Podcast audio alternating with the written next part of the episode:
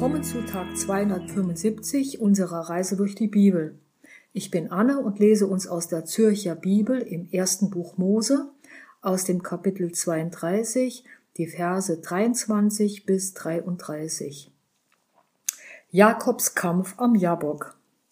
Noch in jener Nacht aber stand Jakob auf, nahm seine beiden Frauen, seine beiden Mägde und seine elf Kinder und ging durch die Furt des Jabok er nahm sie und brachte sie über den Fluss.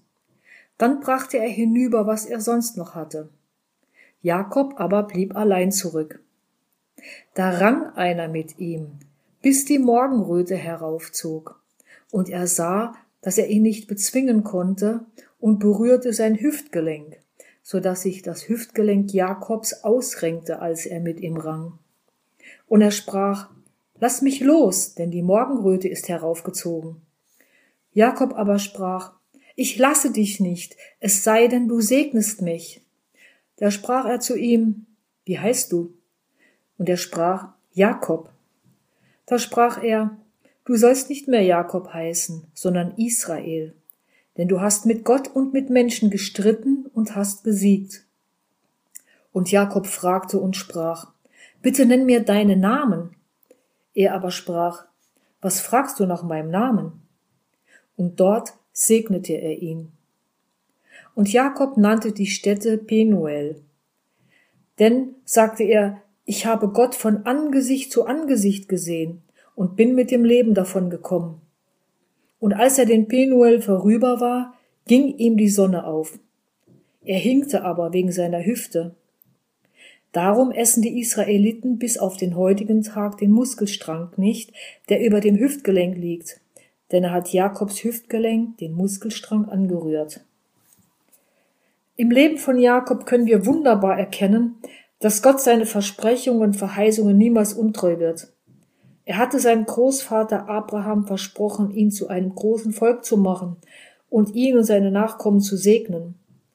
Obwohl Jakob seinem Namen alle Ehre macht und seinem Zwillingsbruder Esau das Erstgeburtsrecht und den Segen seines Vaters Isaak auf betrügerische und listige Weise abluchst, lässt Gott ihn nicht fallen, sondern beginnt in Liebe und Barmherzigkeit eine jahrzehntelange Seelsorge und Wegbegleitung aus dem fleischlich gesinnten Jakob einen brauchbaren, geistlich gesinnten Knecht Gottes zu machen.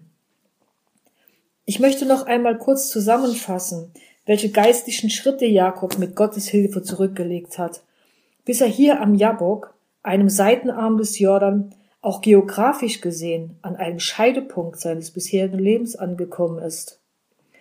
Nachdem Jakob sich auf raffinierte, listige Weise das Erstgeburtsrecht und den Segen Isaaks verschafft hat, sind die Folgen Streitigkeiten in der Familie und die Flucht Jakobs vor der Rache seines Bruders Esau.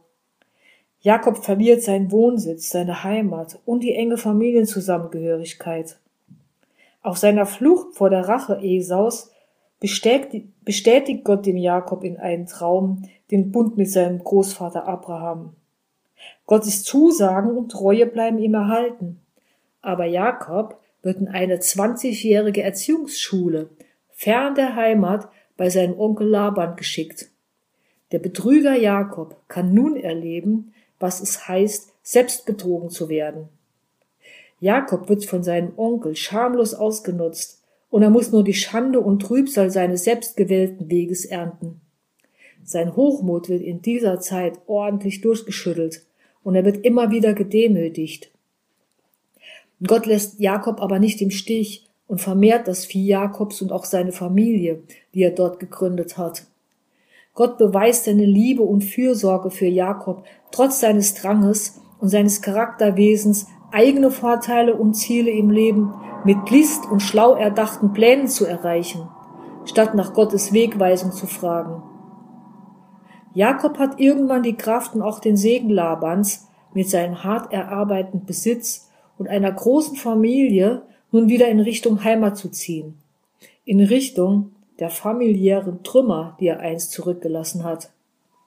Die Angst vor Esaus Rache, sein schlechtes Gewissen zieht wieder mit voller Wucht in ihm auf, als er erfährt, dass Esau ihm entgegenzieht.